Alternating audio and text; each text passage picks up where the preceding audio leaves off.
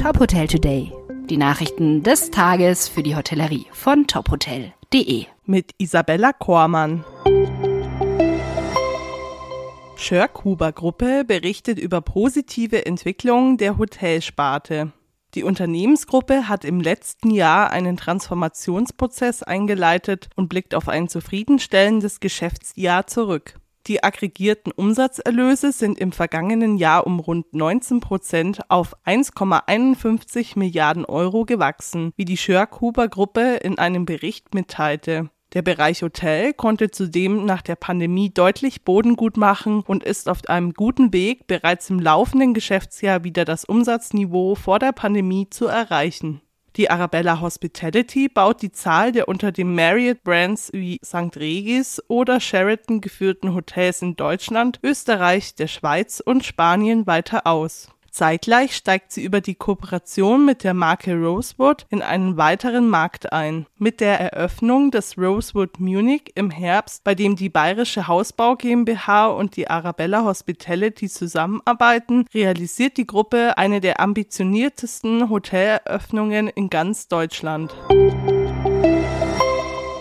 Postgebäude wird Designhotel. Die Radisson Hotel Group setzt die Expansion von Radisson Red fort und eröffnet das erste Haus der urbanen Designmarke in der georgischen Hauptstadt Tiflis. Das neue Hotel befindet sich in einem historischen ehemaligen Postgebäude aus den 1920er Jahren und verbindet so Kultur, Geschichte und modernes Design. Eine umfassende Renovierung sollte die historische Architektur mit der modernen Atmosphäre der Stadt verbinden. Das vierstöckige Gebäude verfügt über 111 Zimmer, die alle im charakteristischen Design von Radisson Red ausgestattet sind. Im Einklang mit dem Fokus der Marke auf die lokale Kreativ- und Kulturszene finden Gäste im gesamten Hotel eine Reihe von Gemälden eines lokalen Künstlers, die vom historischen Tiflis inspiriert sind. Das neue Hotel ist bereits der zweite Standort der Hauptstadt.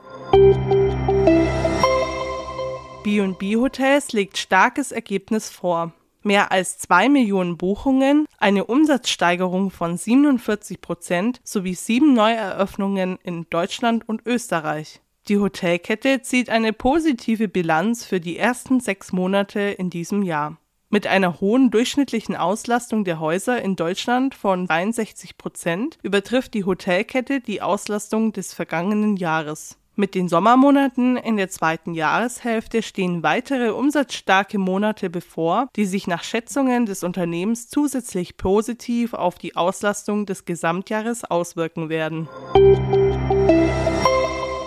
Weitere Nachrichten rund um die Hotelbranche finden Sie immer unter tophotel.de.